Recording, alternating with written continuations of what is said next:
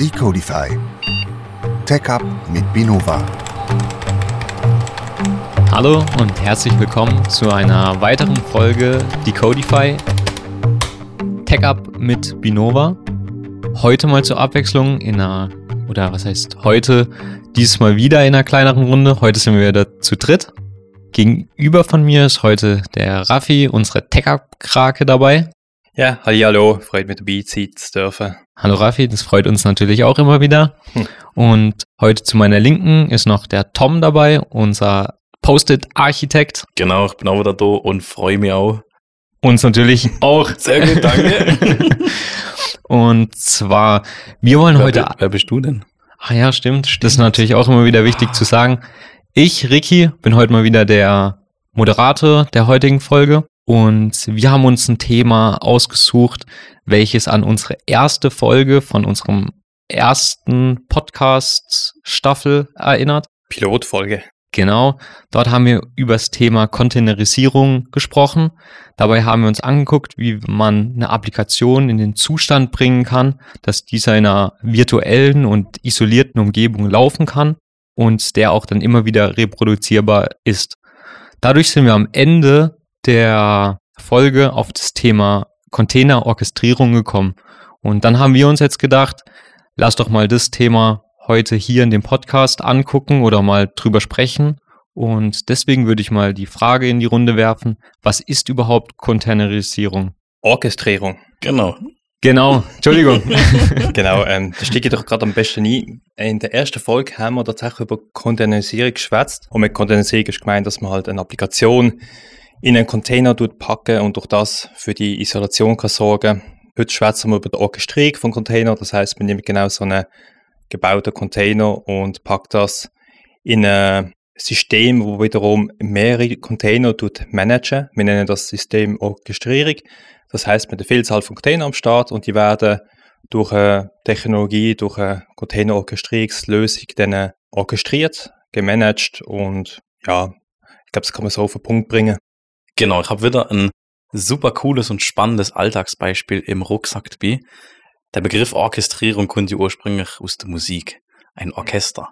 Ein Orchester ist eine, ähm, ein flexibles Kombinieren von mehreren Services oder Dienste, im musikalischen Fall natürlich Instrumente, Trompete, Posaune, Triangel, Pauke und ähnliches, die gemeinsam eigentlich einen, einen Prozess oder einen Geschäftsprozess oder ähnliches beschreiben. Und man kann sich Containerorchestrierung eigentlich genauso vorstellen wie ein Orchester. Es gibt ganz viele unterschiedliche Teilbereiche, unterschiedliche Instrumente und ähnliches. Aber es ist wichtig, dass die alle entsprechend ähm, vernetzt miteinander sind und bereitgestellt werden und ähnliches, genau. Mhm. Also das eine war jetzt mal eine grundlegende Erklärung, was es überhaupt ist. Das andere war jetzt eine relativ abstrakte Erklärung, von wo der Begriff kommt. Aber für was wird es jetzt überhaupt heutzutage in der alltäglichen Welt gebraucht? Also Containerorchestrierung trifft man ganz klar im Bereich Cloud Computing an. Kannst du dir jetzt vorstellen, wie Raffi schon erwähnt hat, in der ersten Folge damals für die Codify, ist jetzt schon fast ein Jahr her, ging es um eine Container-Runtime und um Containerisierung. Und in erster Linie gelernt, dass man einen Container laufen locker. Und die Containerorchestrierung packt das dann einfach wirklich ins Cloud Computing und macht das quasi production ready. Ja, genau. Also man kann das auf äh, andere Gedanken ummünzen und sagen, wenn ein Container als Computing-Einheit vorhanden ist, wo eine Applikation läuft, ob es das auf der lokalen Maschine ist oder irgendwo auf einer virtualisierten Maschine und das in einer Vielzahl dann wieder vorkommt, das heißt mit einem orchestrierten mehrere Container, dann kann man das auch als neue Abstraktionsebene ummünzen und sagen, weil man halt jetzt auf der Ebene tut, äh, mit diesen Containern interagieren, wo es darum geht, hey, wie sieht das applikatorisch aus, was tut der Container denn genau bereitstellen, geht weniger darum, wie sieht die unterliegende Architektur aus, wie sieht die unterliegende Hardware aus. Man fokussiert sich gar nicht so viel auf die infrastrukturtechnischen Fragen, sondern vielmehr, was tut der Container denn bereitstellen, äh, fachlich und wie interagieren die Container untereinander. Genau, Bereitstellung ist ein sehr gutes Stichwort. Da hake ich gerade eh. Containerorchestrierung hat wirklich als große Hauptaufgabe die Bereitstellung, die Verwaltung, die Vernetzung und ähnliches für den ganzen Container, sogenannte Workloads in dem Cluster, dann in dem Container Orchestration Cluster. Okay, gibt es da so eine Grenze, ab wann das Sinn macht? Macht es schon ab einer bestimmten Anzahl von Containern Sinn oder was ist da so der Punkt, ab wann es Sinn macht, es zu nutzen? Ähm, ja, also eigentlich würde ich behaupten, es macht ab dem ersten Pod, ab dem ersten Container Sinn. Ähm, Pod, vielleicht hier noch kurz erklärt, ist eine logische Einheit, einfach kann aus einem oder mehreren Containern bestehen. Aber grundsätzlich macht es aus meiner Sicht ab dem ersten Container Sinn, weil du dann einfach direkt eine Architektur, einen Prozess und eine Landschaft hast, die mit dir mitwächst und die sich auch entsprechend erweitern lässt. Okay, also wenn ich eine Applikation habe und es eine Containerorchestrierung nutzen möchte, ist es eher am Anfang mal eine Planung für längere Zeit. Sicherlich, ja. Okay. Ja, genau, der Pod, also das ist ja ein sogenanntes Nestle beim bei der Kubernetes. Container-Orchestrierungslösung, es gibt verschiedene Container-Orchestrierungslösungen. Kubernetes ist halt der bekannteste davon und die nutzen die logische Einheit, der Pod, wo dann halt ein oder mehrere Container können drin liegen. Und das führt eigentlich schon zu dem nächsten Gedanken, wenn man dann mehrere Container am Start hat und die liegen in so äh, fachliche, logische Einheiten vor, dann äh, muss man sich halt die Frage stellen, hey, wie sieht überhaupt die unterliegende oder die überliegende Architektur aus, die man damit möchte abbilden. Das heißt, die Frage rückt in den Vordergrund, was die Applikation oder Applikationen plural überhaupt machen. Und um die Frage zu beantworten, wenn macht Container-Orchestrierung Sinn?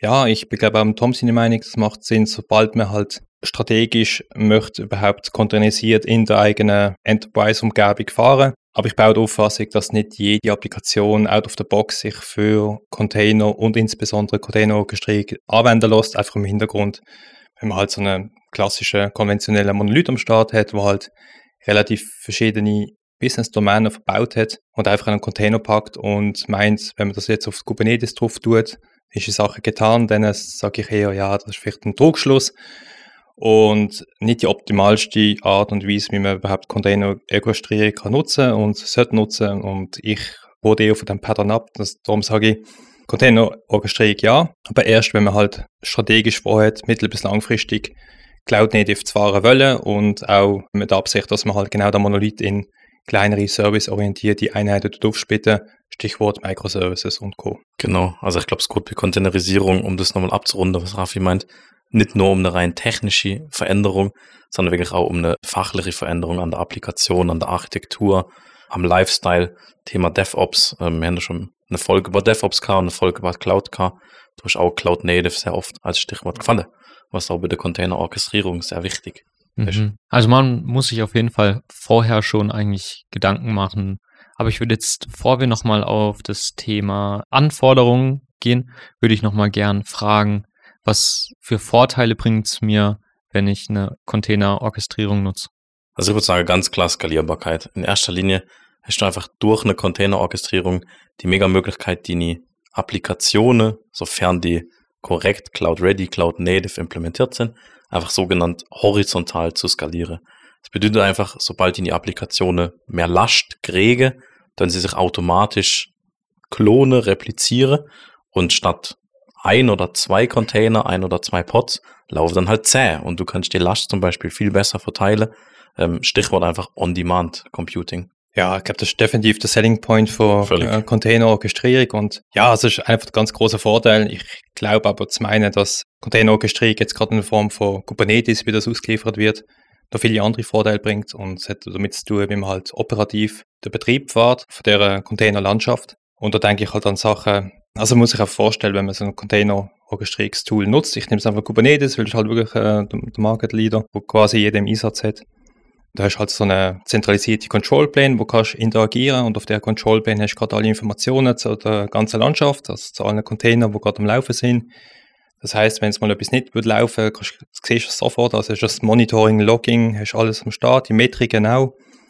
Und dann kannst du angehen und sagen, hey, ich möchte jetzt den Pod starten oder den Container explizit starten oder neu starten oder ich möchte irgendeinen Rollback machen auf eine ältere Version, wenn irgendwas nicht funktioniert hat. Du kannst dann auch sagen, hey, ich will schauen, dass irgendwie die unterliegende Container Runtime austauschen wird durch eine andere, weil die halt gewisse Vorteile bringt auf CPU-Usage. Oder du möchtest irgendwie eine spezifische Storage-Solution nutzen für die Cluster. Das heißt, alle, du kannst das standardisieren, wie Speicher beansprucht wird durch die Container. Und ja, da gibt es noch eine Vielzahl von anderen Features, wo so eine Container-Orchestrierungslösung wie Kubernetes bieten, wo einfach ja unglaublich vorteilhaft sind. Vielleicht ein Wort, wo mir gerade einfällt, schlussendlich nutzt du die überlegende Abstraktionsebene. Und das ist eigentlich der große Punkt vom Ganzen. Das heißt, du interagierst wirklich auf der Ebene, was ist ein Container, wie muss er aussehen, wie äh, funktioniert ein Verbund mit anderen Containern und die unterliegende Infrastruktur interessiert dich gar nicht mehr. Das heißt, als Applikationsentwickler ist einfach der Vorteil, du kannst genau mit dem Zeug interagieren und bist so nah wie möglich an deiner Businesslogik. Ich glaube, das ist ein sehr wichtiger Punkt. Ich würde gerade auch noch schnell mit zwei Sachen gerne einhaken. Einmal hast du, Raffi, erwähnt, mit Monitoring, mit Metriken, mit Rollbacks und ähnlichem. Mhm. Ähm, da vielleicht noch zum sagen, dass das natürlich vollständig automatisiert läuft. Also man müsste jetzt doch nicht hingehen und wenn was passiert, dann kriegt man E-Mail und wenn die E-Mail dann kommt, müssen wir irgendwo was machen, sondern ein Container-Orchestrierungstool, gerade Kubernetes, ist dann auch in der Lage, wenn er zum Beispiel merkt, hey, die Applikation läuft nicht, dann tut Kubernetes die Applikation selber neu starten. Oder wenn ein Deployment fehlgeschlagen ist, weil da irgendjemand Seich e-checkt hat mhm. oder so, dann werden bestimmt die Tests oder ähnliches gemacht und dann wird ein Rollback gemacht auf die vorherige Version, die wieder vollständig funktioniert hat. Ja, das finde ich ein guter Punkt. Äh, Automatisierung. Also ich würde das noch weiterspielen und sagen, auf der Abstraktionsebene, wo das automatisiert ist, hast du wiederum auch andere Features am Start, die dir mega das Leben vereinfachen. Da denke ich gerade an Service Discovery, das heißt, du musst die Netzwerk-thematische Sachen gar nicht mehr so groß dir darum kümmern, weil du weißt, aha, wenn ein Pod vorhanden ist, gibt es noch einen Service und wenn es einen Service geht, gibt es irgendwo eine namensbasierte Anbindung, die ich einfach ansteuern kann und du musst nicht irgendwie groß ja, DNS-Einträge irgendwo machen oder dort irgendeine Load Balance anstellen. Das ist alles schon eigentlich für dich übernommen. Genau. Was auch wichtig ist, ähm, die ganze Konfiguration, dass ich will einen Pod starten und ich will irgendwas machen, das müsst du natürlich nicht auf irgendeinem Terminal machen oder irgendwas installieren, sondern es läuft vollständig deklarativ. Das heißt, du hast Configuration as Code, du hast Infrastructure as Code und du hast eigentlich die Möglichkeit, dein Cluster immer vollständig auch neu aufbauen zu können, weil du sämtliche State eigentlich in deiner, in deiner Config, in dem Git persistiert hast. Macht ja auch Sinn, wenn man skalieren möchte, dass alle immer wieder den gleichen Stand von Anfang an haben. Hm. Aber jetzt verstehe ich auch euer Punkt. Eigentlich lohnt sich wirklich ab der ersten Applikation schon, wenn man die ganzen Vorteile hört. Aber hm. ich denke mal, wenn wir jetzt Vorteile gehört hat, wird es sicher auch Nachteile geben, mit denen man sich sicher mal davor auch auseinandersetzen sollte, damit man bereit ist, ja, ja. Du? Wer ja. Will, Jetzt machen wir schnell Schere, Stein, Papier. Ach, okay. muss das sein? Okay. Ja. Ähm, Schere, Stein, Papier. Ha, ich hab gewonnen. Oh, ähm, ich würde als erstes Nachteil ganz klar sagen, Komplexität. Also man muss auch einfach ehrlich zu sich selber sein und sagen, eine Containerorchestrierung zum Aufbauen hm. ist initial komplexer, wie einfach einen Bare Metal Server unter das Bett stellen und dort eine Apache drauf installieren. Ich würde aber auch behaupten, dass sobald man das einmal drauf hat und sobald man einmal die Vorteile gesehen hat, will man es eigentlich nicht mehr ohne machen. Mhm, mhm. Aber es ist auf jeden Fall eine eigene Welt, eine eigene Komplexität, wo wirklich viel ist kein Ponyhof, würde Freddy jetzt sagen. Nein, äh, muss eine gewisse Maturität erreicht Genau. Ich glaube, gerade die Maturität ist ein wichtiger Punkt, insbesondere auf die Leute, die das mit operativ schlussendlich auch betreiben. Das heißt, du musst das Talent haben. Also mit Talent meine ich wirklich die Fachkräfte, die die Konzepte verstehen, die können Kubernetes anwenden. Und ich sage jetzt einfach mal, nebst der Komplexität induziert durch halt die Abstraktionsebene, wo dann die Leute erfordert, gibt es auch andere, ich sag mal, Negativpunkte, wo man wieder gerade in den Sinn kommen und das ist vielleicht auch äh, die gewisse Grundlast, die einfach vorherrscht. Ich meine, Kubernetes Cluster, da macht auch Zeugs, auch wenn kein Workload per se als Container irgendwo etabliert ist, muss man einfach im Hinterkopf haben. Natürlich läuft so eine Kubernetes Cluster, das haben wir gar noch explizit erwähnt, auf mehreren Nodes. Das heißt, also man kann auch auf einer Node laufen, aber es macht richtig Sinn, wenn man halt auf mehreren Nodes kann irgendwie ausrollen und dafür sorgen, dass die Container, wenn sie mal gestartet werden, halt auf einen dieser Nodes ausgelagert wird. Und das führt mir zum, zum Kritikpunkt, nehmen wir durch. Man braucht halt relativ viele Ressourcen. Und wenn man jetzt eine Applikation hat, ich denke wieder an einen Monolith oder irgendeine On-Premise-Lösung, wo man jetzt als containerisiert auf ein Kubernetes will drauf tun, einfach weil man es kann, dann äh, kann das schnell zu einem Anti-Pattern führen. Insofern, dass die Skalierbarkeit gar nicht nötig ist. Also, weil halt Monolith kann, kann der horizontal skalieren, vielleicht gar nicht auf das ausgelegt. A oder B ist die Applikation eher irgendwie internal facing und gehen eigentlich nur eine beschränkte Anzahl von Leuten drauf. Das heißt, die Erwartung, die man hat an, an der Traffic, die generiert wird auf die Applikation, die ist überschaubar, auch über mehrere Jahre hinweg. Und da weiß man, okay, da muss man ja, muss man ein bisschen mehr Power reinstecken, aber da muss nicht irgendwie von 1 auf 10 hochskalieren können, weil jetzt irgendwie ein Peak entsteht, so Black Friday. Das ist einfach nicht nötig. Nicht jede Applikation ist das nächste Twitter. Von dem her, nice to have, Skalierbarkeit, wenn man es braucht, aber sicher ein Anti-Pattern, wenn man einfach irgendwie so einen, so einen Block, so einen Monolith am Start hat. Würde ich jetzt Kubernetes nicht unbedingt zwingend am auftischen. Aber Kosten sind ja in dem Fall aber auch ein Vorteil, dadurch, dass man skalieren kann. Also es kommt immer darauf an, wie man es nutzt. Ja, in dem also Fall. wenn man von der Skalierbarkeit wirklich den Need hat, dass man hoch und runter muss skalieren, dann ist man kostentechnisch definitiv besser unterwegs, als wenn man halt immer vorhanden irgendwo muss Leute anholen, die das Kabel umstecken und weiß ich alles mehr machen, bis mal die Server stehen, ja. Voraus- Definitiv. Vorausgesetzt halt, es ist korrekt konfiguriert alles. Ja, Also kannst du mal ganz schnell so ein, so ein, so ein Cost-Hole oder ähnliches dann haben, dass wenn du irgendwo eine Null zu viel machst oder so und du statt Mhm. 20 Nodes plötzlich 200 startst oder so. Ähm, man muss sich vorstellen, man hätte ja oft auch einen Kubernetes-Cluster nicht jetzt auf Server, die bei einem daheim oder im, in der Firma im Serverraum stehen. Ja, Schon auch manchmal, aber nicht so ganz. Das ist eigentlich nicht ganz Sinn der Sache. Sondern idealerweise betritt man das natürlich auf irgendeinem der große beliebte Cloud-Provider Mhm. und hätte es dann dort quasi als Plattform as a Service oder Software as a Service oder ähnliches und seid dann zum Beispiel, hey AWS, ich hätte gerne Kubernetes Cluster mit 20 Nodes. Und dann kann das natürlich auch wieder On-Demand-Computing, ich hätte es gern aber von zwischen 22 Nodes, je nach, je nach Workload. Kann so wieder Kosten sparen, kann aber auch, wenn man irgendwie angegriffen wird, DDoS-Attacke oder so, Mhm. mal ganz schnell tief in Tasche griffen. Ja, da sind wir auch wieder beim Thema Know-how, was man halt haben muss, Ja, bes- ja. besonders im Bereich Networking und Ja. Security, um solche Kostenpunkte natürlich Genau. dann zu verhindern, Genau. dass man eher die Vorteile nutzen kann. Mm, Wir haben jetzt die ganze Zeit über Kubernetes geredet. Gibt es auch Alternativen dazu? Ja, Alternative fallen mir gerade ein paar Sachen ein. Wenn man jetzt von Docker schwätzt, das Container Runtime, da ist noch relativ gang und gäbe gesehen, dass, dass man sich lokal gerade irgendwie Docker Swarm hochgefahren hat. Docker Swarm ist auch nicht anders als Container Orchestrierung, insofern, dass du halt eine Vielzahl von Container du deklarativ irgendwo im Config-File beschrieben, das wird dann halt hochgefahren als Cluster. Ist dann aber gerade so, wenn man richtig Cloud Native denkt oder auch an Cloud Provider, dann halt nicht mehr das Tool der Wahl und da gibt es dann neben Kubernetes natürlich als Marktleader Alternativen. Mit Sinn kommt zum Beispiel Mesos oder auch, was ich persönlich relativ sexy finde, äh, HashiCorp Nomad. Aber ja, Kubernetes ist der Standard und ich behaupte mal, ähm, ja, 90% nutzen das und das ist auch ähm, der Standard für viele Features.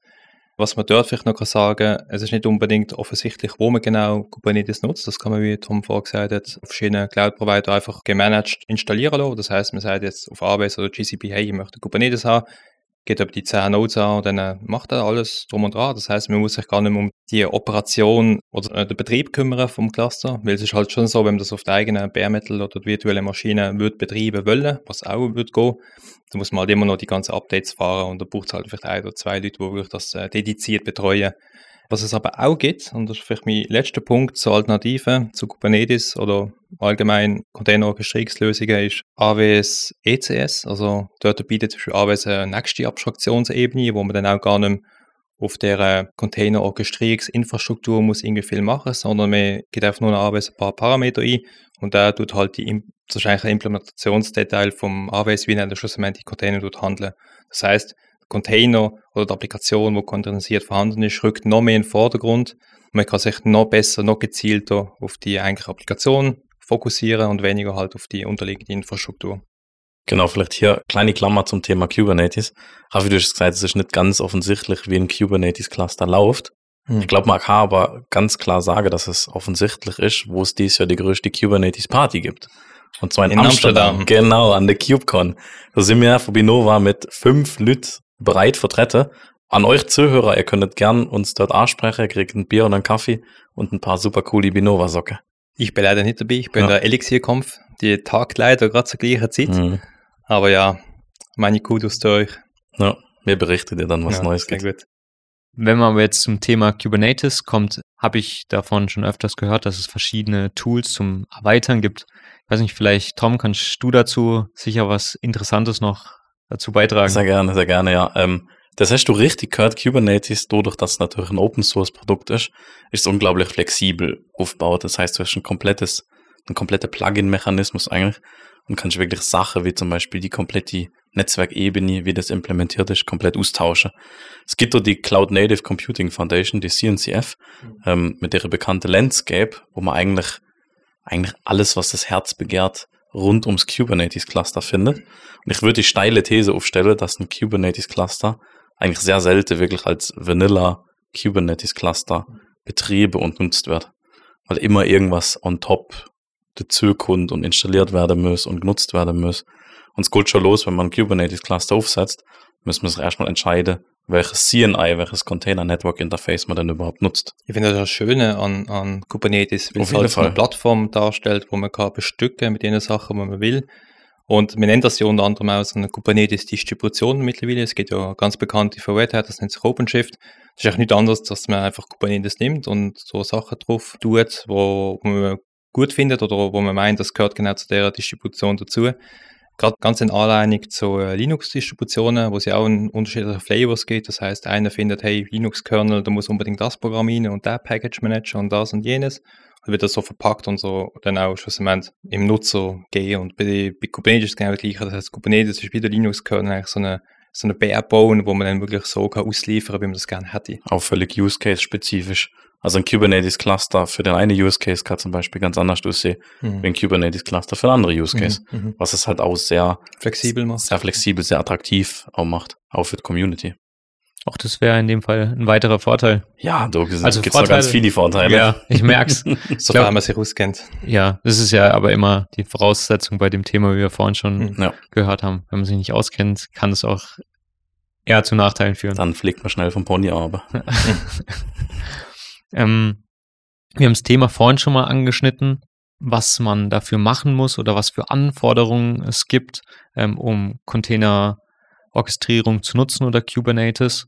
Vielleicht wollten wir an dem Punkt oder an der Stelle nochmal auf den Punkt eingehen und es nochmal schnell ein bisschen ansprechen. Sehr gern. Ähm, ich mache direkt ein Flashback zu unserer, ich glaube, dritte oder vierte Folge, wo wir erklärt haben, bist du ready, dann lass uns native werden, wo es um Cloud ging. Ähm, und ich glaube, das ist auch eine wichtige Anforderung an Workloads, die man mit allen Vorteile in einem Kubernetes-Cluster oder generell Container orchestrieren will, dass man einfach eine entsprechende Cloud-Nativeness, eine Cloud-Readiness erreicht und idealerweise halt auf Microservices, auf Business-Domains und ähnliches setzt und jetzt eben nicht den alte stinkende Monolithe einfach in den Container packt und dann sagt, ich bin in der Cloud, danke. Ja, also ich würde auch Cloud Nativeness als Konzept, als Paradigma definitiv als Requirement aufnehmen, wenn es darum geht, wie man Kubernetes optimal und erfolgreich tut einsetzen. Aber vielleicht würde ich da gerne einen kleinen Schritt zurück machen und auf zwei andere Dimensionen zurückkommen, die ich finde auch recht wichtig sind, gerade von der technischen Sicht. Die erste Dimension, da geht es wirklich um die Applikation, wie die überhaupt aufbereitet ist. Das heißt, wir haben am Anfang schon gesagt, einleitend, die muss zuerst mal containerisiert vorhanden sein. Jetzt ist der Punkt, man kann relativ einfache Applikationen containerisieren, die muss aber noch andere Qualitäten oder andere Merkmale aufweisen, dass es sich lohnt, die auf Kubernetes zu bringen. Da wären zum Beispiel so Sachen wie, die ganze Konfiguration muss man überhaupt deklarativ beschreiben können, was wiederum zum Requirement macht, dass man die äh, Konfigurationsparameter als Environment-Variable überhaupt injecten was dann wieder zum nächsten Punkt führt, dass die Applikation, wenn man sie würde, zum Beispiel horizontal skalieren wollen, dass man überhaupt den Traffic parallel zueinander kann abarbeiten Nicht, dass sie gerade gleichzeitig einen Datenbankzugriff oder so macht. Da muss man auch sagen, dass das Ganze irgendwie re resilient ist und stateless. Also bei stateless heißt, man wird dafür sorgen, dass nicht irgendwie auf dem lokalen Filesystem was persistiert wird, wo dann beim Reboot, wenn halt mal etwas schief geht, verloren geht. Das heißt, man muss halt diese Sachen berücksichtigen auf der Applikationsebene einerseits. Und die zweite Dimension, das ist, glaube ich, so eine Infrastrukturdimension. Sofern man halt nicht das Zeug kann unter drunter abstrahieren, braucht es halt ein dediziertes Operationsteam. Oder muss halt schauen, eben, was haben wir denn von der Containerwand am Start, was nutzt man überhaupt, was ist denn, wie der Tom vorher gesagt hat, das CNI, also das Networking-Implementation, die man da nutzt, was ist denn Storage Solution? Und überhaupt, wie tun wir das, das Knowledge im Team überhaupt ähm, ja, äh, demokratisieren. Und das sind genau so Punkte, wo ich würde als Anforderung aufnehmen, bevor ich meinem Team würde sagen, hey, geht doch bitte Kubernetes. Das ist einfach so, eine, dass die Checkboxen mal abgecheckt haben und wissen, okay, das muss am Start sein, bevor wir da können weitermachen Auch einfach den DevOps-Stil irgendwie annehmen und leben und sich da nicht komplett querstellen. Mhm. Also ich glaube, du ist es auch wichtig im, im, im, im Kubernetes-Umfeld, du auch wirklich die Awareness und ein bisschen die, die Motivation auch einfach dafür mitbringen und du Lust drauf zu haben. Hm. Ja, ich kann noch etwas anderes sagen vorher, wo wir über die äh, einzelnen Tools geschwätzt haben, was es überhaupt so gibt, wo man, womit man kann Kubernetes bestücken. Da möchte ich glaube schon noch ein, zwei Wörter darüber verlieren, weil ich finde, das ist ein wichtiger Punkt. Also gerade wenn ich jetzt an, an der Vanilla Kubernetes denke, dann kommt er halt schon recht relativ barebone raus. Also man muss da ein bisschen was machen, dass der ein Mhm. bisschen attraktiver wird für die meisten. Der ist schon ein wenig sehr nackig, ja. Ja, genau. Ja. Und äh, gerade so Tools, wo mir einfallen, wäre zum Beispiel jetzt der, so ein Package Manager, das nennt sich Helm. Und mit Helm kann man eigentlich jede Form von weiteren Packages, die auf der CNCF Landscape figurieren, eigentlich ähm, einfach installieren und dann das nutzen. Das halt, das macht es halt viel, viel äh, interessanter und einfacher zum Warten. Aber auch zum Beispiel etwas anderes, was ich mega wichtig finde, wo auf keiner Kubernetes-Distribution sollte fehlen, wäre zum Beispiel Open Policy Agent. Das ist auch so eine CNCF Project, wo man kann nutzen und auf dem Kubernetes installieren, wo dafür sorgt, dass jeder, der mit Kubernetes interagiert, quasi nichts kann falsch machen. Das heißt, man kann da regelbasiert irgendwelche äh, Policies definieren und da kann eigentlich keine Seich verursachen, weil das ist halt etwas, das ist das große Risiko bei Kubernetes. Wenn man nur halb draus kommt, ist man schnell irgendein Seich passiert. Auch das passiert auch der Beste. Also von dem her würde ich schon meinen, ja, Kubernetes muss halt ein bisschen vorkonfiguriert ausgeliefert werden. Ich grätsch da gerade noch rein und würde noch Cilium als eigentlich Must-Have-Tool, als de facto Standard, als Container Networking Interface und ähnliches mit Ihnen werfen. Wir haben es letzte Folge, vorletzte Folge in der eBPF-Folge schon kurz ertönt. Hm. Und Cilium bietet so einfach in allen Use Cases, sei es Load Balancing, API Gateway, aber als Container Networking Interface und so weiter und so fort, einfach inzwischen die Möglichkeit an. Hm. Das Must ist have. einfach eigentlich völliges Must-Have ja, Mhm. in dem Kubernetes Cluster. Das sind eigentlich auch nochmal so Punkte jetzt gewesen, die man eigentlich abschließend zu seiner ähm, Konfiguration auf jeden Fall machen sollte, in dem Fall, Hm. wo in dem für die Verwendung auch aus eurer Sicht sehr wichtig sind und als Must-Have eigentlich Ja, zählen können. also wir sind schon mehrere Jahre unterwegs in dem ganzen Umfeld und Genau. das hat sich auch so rauskristallisiert, dass das lohnt sich einfach dort äh, genau anzusetzen. Ja. Also es kommt immer mal wieder was Neues dazu. Es ist schon nicht so, als ist das so, eine, so ein starres Gebilde. Mhm. Ähm, aber ich glaube, es haben sich einfach durch die letzten Jahre wirklich so wegen die Best of Breeds rauskristallisiert, Mhm. wo einfach in der CNCF-Landscape dann entsprechend Incubating oder Graduating auch jetzt werde oder geworden sind. Mhm. Also auch immer wieder spannende Themen dort zum Verfolgen. Völlig, Mhm. ja. Jetzt haben wir die ganze Zeit auch noch über Kubernetes-Cluster geredet, aber was ich mich jetzt noch frage, was ist jetzt der Unterschied oder was genau ist ähm, Multicloud-Orchestrierung im Vergleich dazu dann? Ja, Multicloud, ich glaube, das ist so ein bisschen ein Buzzword, wo man online relativ schnell liest, wenn es um Kubernetes geht, kann ich durchaus nachvollziehen, wenn man am Anfang auch denkt, was hat das genau sein. Bis ich zum Verständnis bin, das ist äh, eine Art Hybrid-Cloud, das heißt, wir gehen zurück an das Beispiel von AWS oder GCP oder auch Azure, da haben wir dort ein Kubernetes-Cluster am Start und dann äh, haben wir es auf GCP auch noch und irgendwie ist gerade drauf gegangen, man möchte die miteinander verbinden, oder? Das heißt, man möchte von einer Art Föderation sorgen, wo die zwei miteinander können kommunizieren. Und für mich ist eigentlich der Multicloud-Gedanke genau in die Richtung, dass man irgendwie möchte Cloud-agnostisch sein. Das heißt, man möchte dafür sorgen, dass nicht der Cloud-Provider im Vordergrund ist, sondern wirklich die eigene Kubernetes-Distribution oder einfach die eigene, die eigene Abstraktionslayer, die man möchte nutzen. Genau, jetzt geht es natürlich noch weiter, dass du wirklich auch zwischen unterschiedlichen Cloud-Provider quasi ein logisches Kubernetes-Cluster aufbauen kannst, dass eigentlich Kubernetes gar nicht weiß, dass es auf unterschiedliche Cloud-Provider Mhm. läuft. Plus dann auch zum Beispiel dein, dein, dein Data Center oder deine, deine Bare Metal Maschine oder ähnliches als Kubernetes Workload dann noch ins Cluster mit einbinde und entsprechend halt dann auch orchestriere und manage kannst du durch. Ja, besonders wenn das Cluster gar nicht mehr erkennt, dass es auf unterschiedlichen Bereichen liegt oder Cloud-Providern, ist, es erhöht ja auf jeden Fall die Ausfallsicherheit. Ja, man, man erkennt es teilweise an den Nodes, dass man dann seit ein, ein Pod, man hat eine Applikation und ein Pod wird auf der AWS Node gestartet und ein Pod wird auf der Azure Node gestartet. Und wenn zum Beispiel Microsoft dann wieder wieder erwartend irgendwelche Probleme hat, dann macht man einfach einen Failover auf die AWS Worker und startet dort nochmal einen zweiten Container. Die meinst du wie M365 von der Woche? Ja, genau. Ich glaube, glaub, du war irgendwas, ja.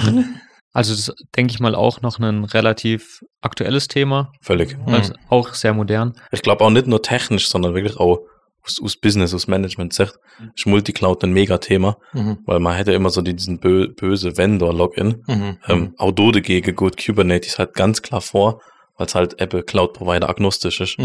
und man eben nicht diesen Vendor-Login machen muss. Ja, es bietet halt eine Plattform, wo überall läuft quasi. Genau. Mhm. Also wenn wir jetzt schon bei einem modernen Thema quasi sind, kann man das dann noch weiter treiben? Gibt es denn noch was moderneres ähm, als Alternative zu Kubernetes? Im Jahr, ähm, bei uns in Deutschland gibt's jetzt was Neues, das ist ein Token-Ring-Netzwerk aus unterschiedlichen Faxgeräte. Nein, Quatsch. ähm, das ist das Serverless-Pattern. wo man eigentlich die Abstraktionsebene Mhm. noch eins weiter in die Wolke hebt und eigentlich direkt nur noch Cloud Provider Native unterwegs ist und mit den ganzen Levels drunter eigentlich gar keine Berührungspunkte mehr hat. Ja, also für mich geht auch die ganze Cloud-Reise tatsächlich in die Richtung, dass man halt immer wie mehr auf Abstraktionsebene drauf bauen und immer wie mehr eigentlich von der Hardware oder Implementationsdetail vom einerseits vom Entwickler wie auch vom schlussendlichen Nutzer tut, äh, abstrahieren. Und ich glaube, das wird sich auch weiter so entwickeln und ja, selber, das ist definitiv der nächste Gedanke, der jetzt aufpoppt. Vielleicht möchte ich noch einen Gedanken da aufdröseln, weil ich, ich finde das auch noch wichtig, weil wir schwätzen die ganze Zeit von Cloud Native.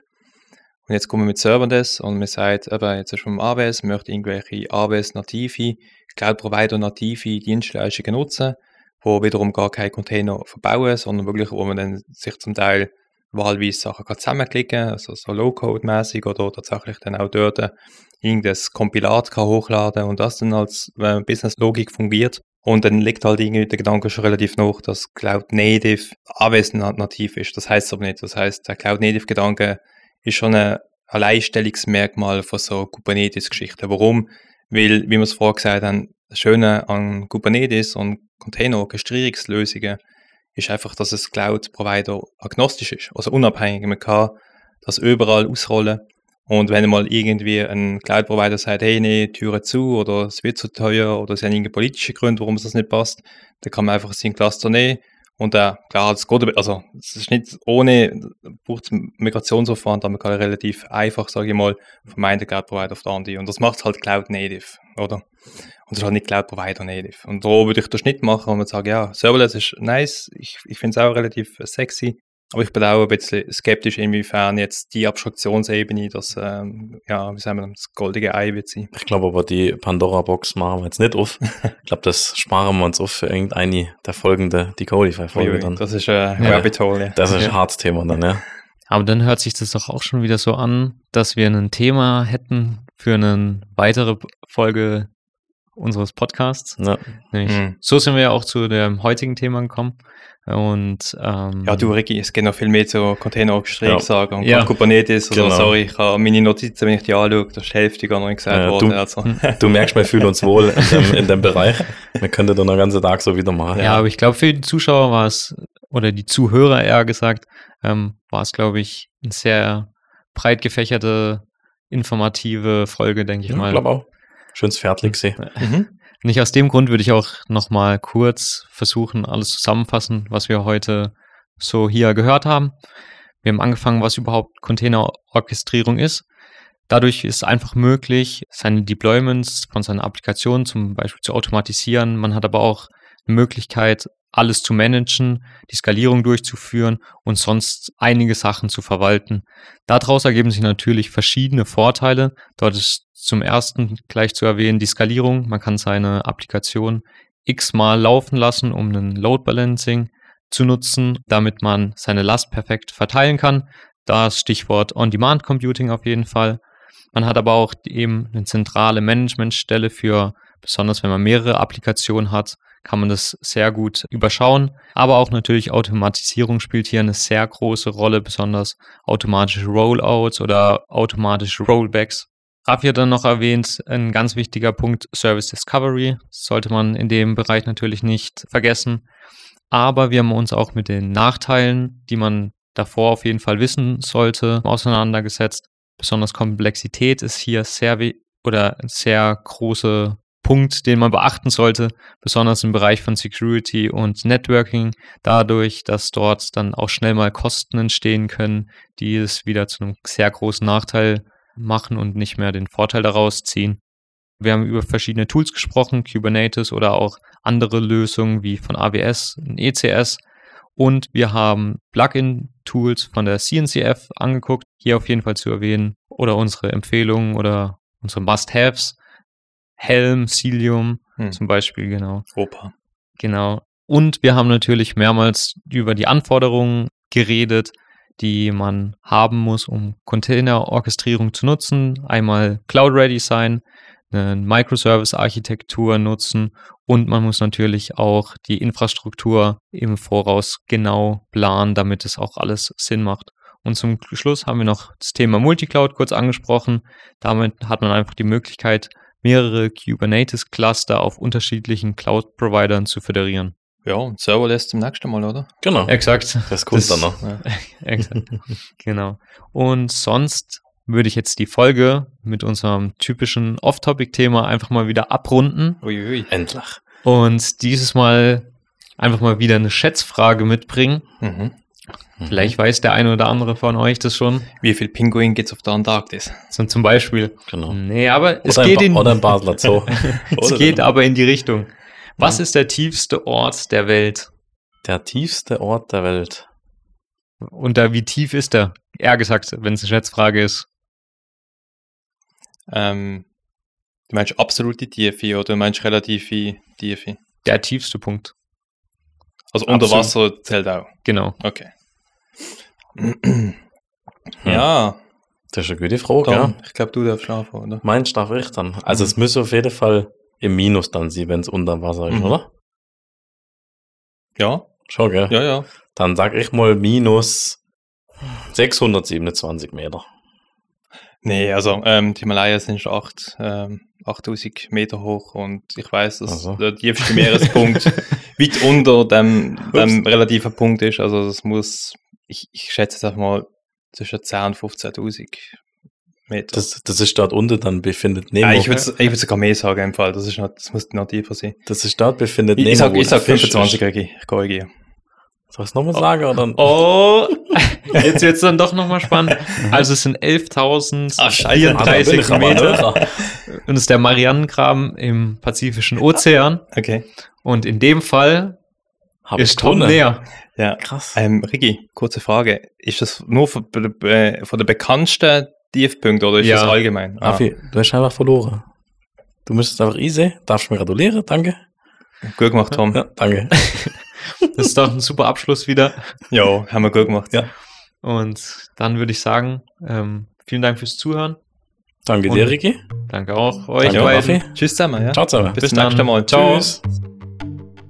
Solltet ihr Ideen oder Verbesserungsvorschläge haben oder auch wenn wir mal was Falsches erzählt haben, so würden wir uns über euer Feedback freuen. Dies könnt ihr uns entweder direkt per Mail an decodify.binova.com oder über unsere Homepage binova.com/decodify zukommen lassen. Auf unserer Homepage findet ihr auch noch weitere Informationen rund um Binova und das gesamte Team. Der Podcast erscheint übrigens immer am ersten Mittwoch im Monat. Das war der Podcast Decodify. Tech Up mit Binova. Idee und Konzept Binova Schweiz GmbH. Aufnahme und Producing Sprecherbude in Basel.